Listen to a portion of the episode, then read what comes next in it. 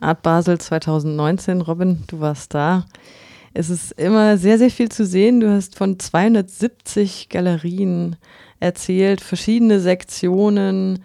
Ähm, wir müssen uns jetzt wohl oder übel ein paar deiner Highlights rauspicken. Ansonsten können wir wahrscheinlich bis morgen hier sitzen. Du hast unter anderem die Sektion Ars Unlimited erwähnt. Zunächst mal, ich würde es eher so Art Basel Week nennen, weil es gibt nicht nur die Art Basel mit den unterschiedlichen Sektionen, sondern schon seit vielen Jahren parallel dazu noch einige andere Kunstmessen und Events, die halt gleichzeitig stattfinden und sich da dran docken, dass sowieso gerade so viele Leute nach Basel kommen, um die Kunstmessen zu sehen. Und genau wie du gerade gesagt hast, die Art Basel, die besteht nicht nur daraus, dass 270 Galerien in den zwei Messehallen Kunst ausstellen und versuchen zu verkaufen, sondern äh, im Laufe der Jahre, wir sind jetzt im 49. Jahr Art Basel, sich das immer weiter diversifiziert hat und es parallel dazu mit unterschiedlichen Konzepten noch andere Teile gibt. Und das eine ist zum Beispiel das Art-Film-Programm oder der Art Parcours. Das sind ähm, Installationen im öffentlichen Raum. Das war dieses Jahr hauptsächlich auf dem Münsterplatz. Oder eben, ähm, also eins meiner persönlichen Highlights der Art Basel selber ist immer die Art Unlimited.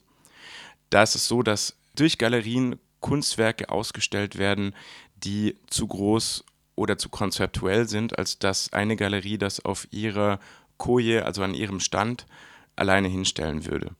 Das ist dann kuratiert meistens. Das war dieses Jahr wieder Gianni Jetzer, der das kuratiert hat. Und das nimmt dann eine eigene Messehalle ein. Weitere Sektion, die Statements. Bei der Statements ist das Konzept, dass KünstlerInnen ausgestellt werden, die noch vergleichsweise jung sind und noch keinen so großen Markt haben. Und dann sind es dann jeweils Kojen, also Koje heißt Galeriestand, Kojen, die nur diese, diese eine Künstlerin oder diesen einen Künstler ausstellen und sich halt auf deren Werk konzentrieren. Ich habe mir hier Hashtag MeToo aufgeschrieben. Was war das? Das ist eine Arbeit von Andrea Bowers, die nennt sich Open Secrets und die hat sie 2018 produziert.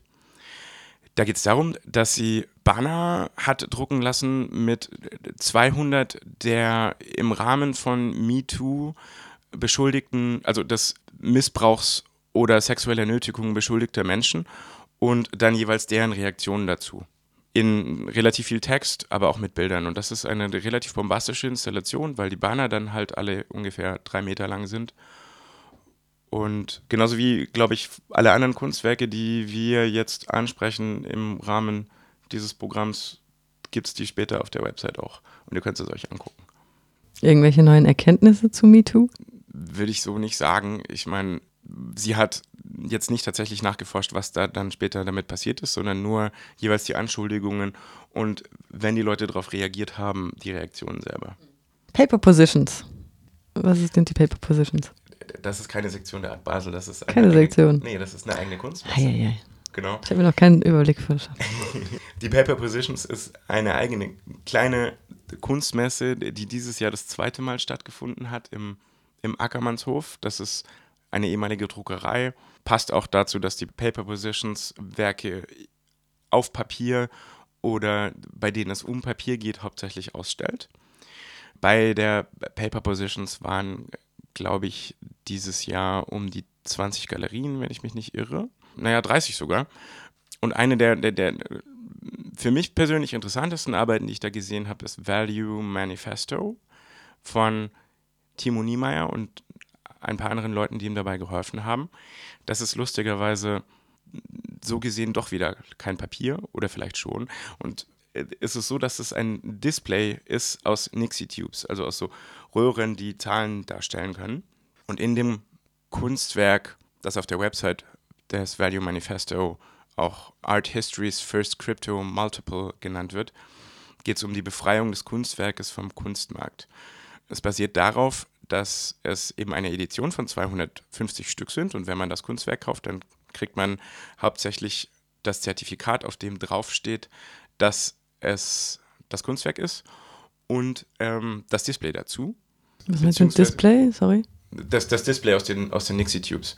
Das guckt man sich am besten auf der Website an. Das sind einfach 1, 2, 3, 4, 7 Nixie-Tubes, die dann einen Wert anzeigen können.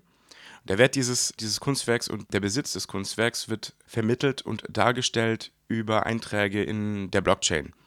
Das heißt, es nimmt eigentlich den, den klassischen Kunstmarkt über Galerien aus dem, aus dem ganzen Ding raus. Und wenn ich jetzt ein, eins dieser 250 Displays und Zertifikate erwerben wollen würde, dann würde ich auf die Website von Value Manifesto gehen und eintragen, dass ich mehr biete als das, was gerade der höchste Wert ist.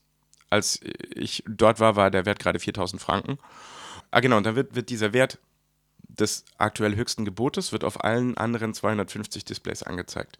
Und dann könnte einer oder eine der, der Besitzerinnen eines bisherigen Displays und Zertifikates ähm, darauf reagieren und mir dieses Kunstwerk verkaufen zu dem Wert, den ich geboten habe. Dann gehört es mir, dann steht es wieder bei mir rum und zeigt immer den aktuellen Wert an, bis irgendjemand anderes mehr bietet und ich dann meinen Gewinn realisieren will und demjenigen das Kunstwerk weitergebe.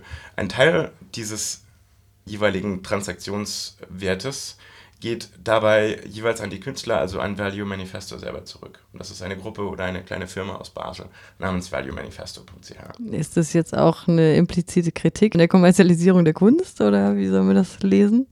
Nein, das wird eher damit begründet, dass in, in den letzten Jahrhunderten die, die Kunst sich erst von der kirchlichen Zensur befreit hat, dann von der staatlichen Zensur, dann später von der Darstellung von konkreten Objekten und, und dann jetzt im letzten Jahrhundert vom Material selber. Also, dass man heutzutage Kunst aus beliebigem Material machen kann. Und der nächste konse konsequente Schritt, also so wie ich das Kunstwerk verstanden habe, ist dann äh, halt, dass man sich letztendlich auch vom klassischen Kunstmarkt befreit. Ist halt auch ein bisschen perfide, das dann wiederum auf einem Kunstmarkt, auf einer Kunstmesse zu verkaufen. Aber das finde ich ziemlich cool. Und gerade durch diese Kombination mit Cryptocurrency und Blockchain könnte das auch eure Nachbarn vom CCC hier ähm, interessieren. Ist quasi Meta, Meta-Ebene oder so. Das ist auch das, was mich dann an Kunst immer anspricht, solche Sachen. Natürlich, darauf wollte ich auch hinaus. Du guckst dir ja meistens auch gesellschaftspolitisch relevante Sachen an. Wir haben hier gerade ein Bild gesehen, wo eine Steppe, also eine Wüste zu sehen ist, mit einer überlebensgroßen, eine Fotografie ist das, glaube ich, mit dem gleichen Ort wohl ein paar Jahre oder Jahrzehnte zuvor, wie sie noch grün war, mit Schafen drauf und ein Local, ein Nomade, der davor steht, sich dieses Bild betrachtet mit seinen Ziegen und es ist auch noch so ein kleines Bändel davor, wie in so einer, ja, wie, so, wie in so einem Museum. Relativ eindrückliches Bild auch zu sehen, natürlich auf der Website. Genau, da sind wir gerade wieder zur nächsten Messe gesprungen. Das war auf der Foto Basel. Das wiederum ist eine Messe, die immer im Volkshaus stattfindet, dieses Jahr glaube ich zum fünften Mal und da werden ausschließlich Fotos ausgestellt. Das Werk selber, das ist von Dae-Sung Lee und nennt sich Futuristic Archaeology und es geht in diesem Werk dem Künstler um äh, Wüstenbildung durch menschliche Nutzung und Klimawandel. Die Idee bei diesem Bild ist, dass die Nomaden dort ursprünglich hauptsächlich davon gelebt haben, dass sie halt ihre Schafe hatten und dann ein bisschen Wolle verkauft haben und ansonsten halt die Schafe gegessen oder so.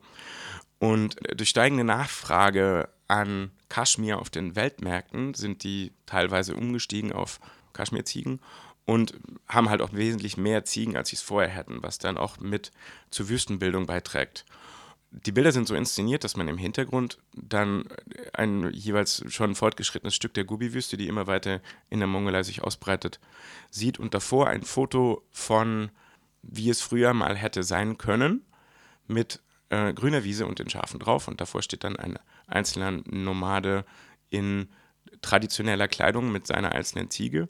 Mit so einer Kleidung und so inszeniert, der könnte genauso gut als Wachsfigur in einem ethnologischen Museum stehen.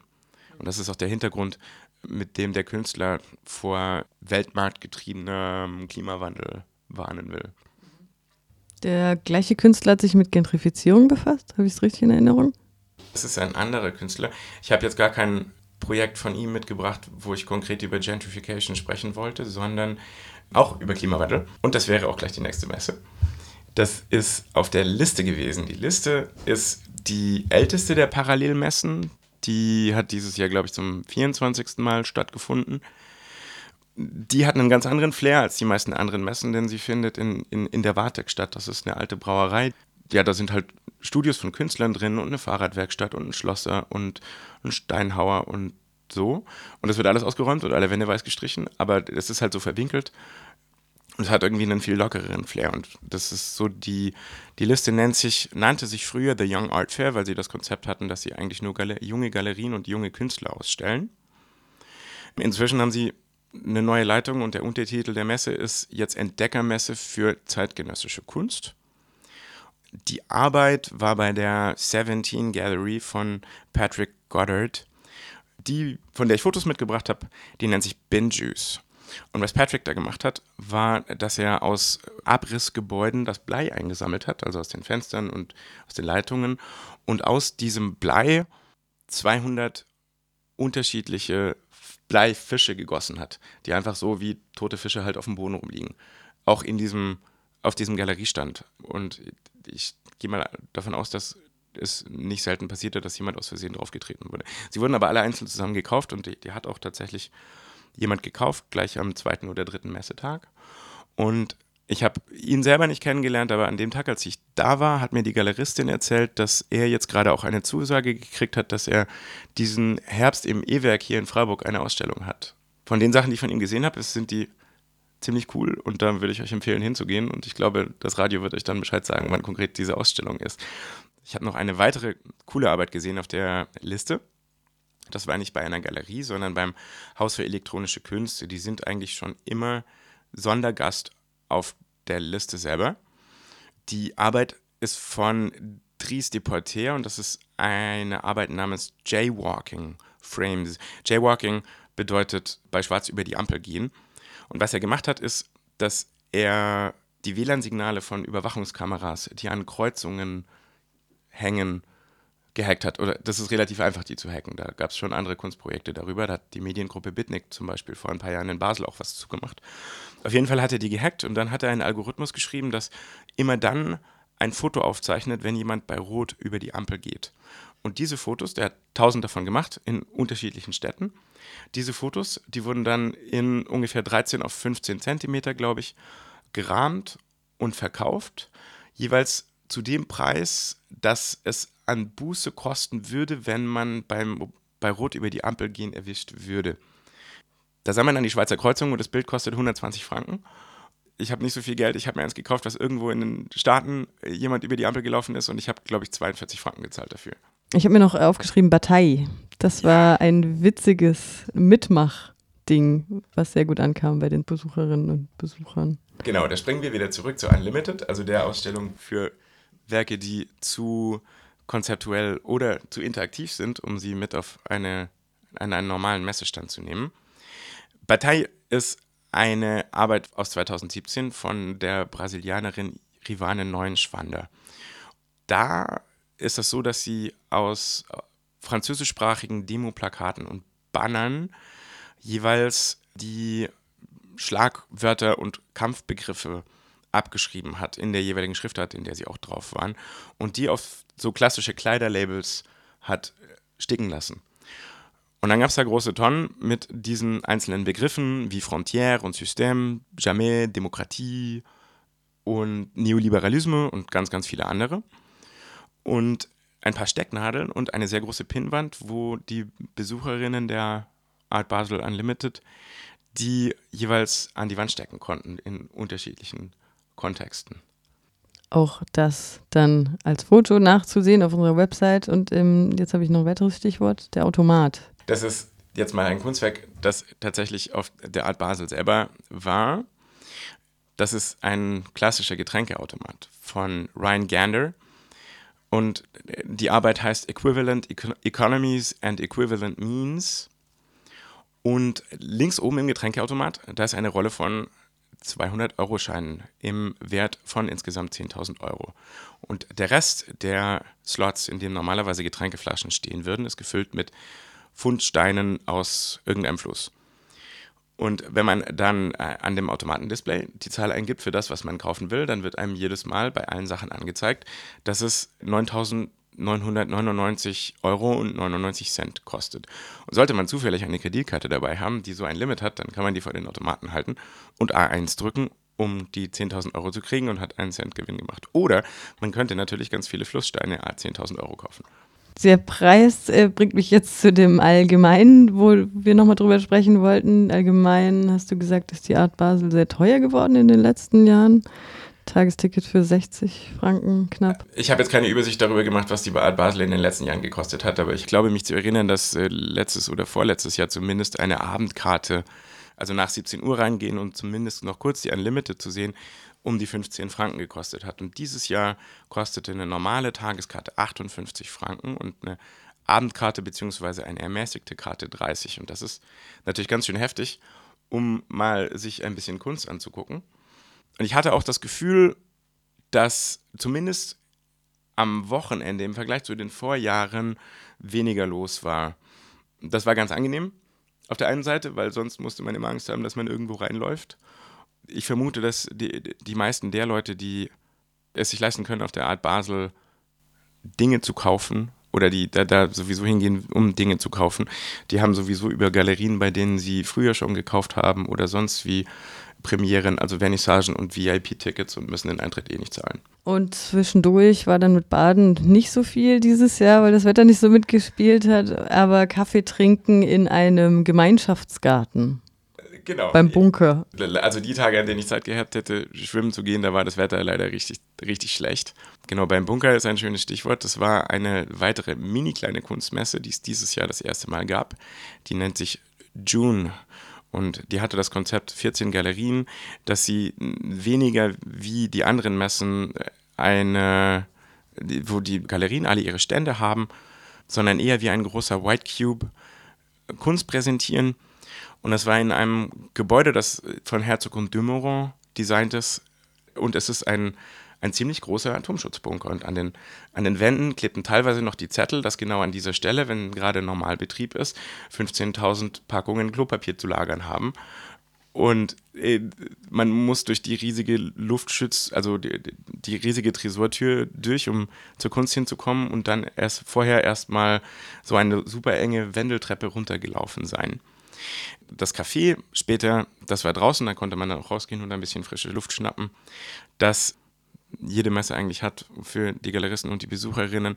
Das fand im Permakulturprojekt Gemeinschaftsgarten Landhof statt und die haben auch das Catering gemacht. Das war ein ganz interessanter Gegensatz von Rohbeton, Industrie, Ästhetik, Atomschutzbunker und Permakultur, Hippiegarten. Aber die Pizza war richtig gut. Zu Schweizer Preisen dann wahrscheinlich auch noch. Ja, das stimmt. Ich wäre mit meinen Fragen durch. Hast du noch was, was dir, was du jetzt unbedingt uns noch ans Herz legen möchtest? Ja, es war natürlich noch Frauenstreik in Basel Aha. an einem der Tage und der war riesig. Und Haben wir auch darüber berichtet. Ah, da ist noch ein lustiges Kunstwerk vielleicht. Das ist von dem Schweizer Künstler Thomas Hirschhorn. Das war auch auf der Art Basel. Es nennt sich Before and After. Und es wurde mitgebracht von der Gladstone Gallery. Das ist einfach eine Collage mit Vorher- und Nachher-Bildern von Irakkrieg, glaube ich. Oder irgendeiner der amerikanischen Kriege der letzten Jahre auf jeden Fall. Das ist ganz cool, da habe ich auch ein, zwei Close-Ups da drauf. Wo er dann entweder tatsächlich an die Stellen gefahren ist, wo er Vorherbilder hatte und dann das Vorherbild noch hingehalten hat und ein Nachherbild gemacht hat, oder sie einfach nebeneinander geklebt. Eigentlich normalerweise macht er richtig große Installationen. Genau deswegen heißt die Arbeit auch Before and After in Klammer Poster. Dann bleibt nur noch zu sagen, danke für diesen ausführlichen Bericht und nächstes Jahr wieder, oder? Ja, auf jeden Fall.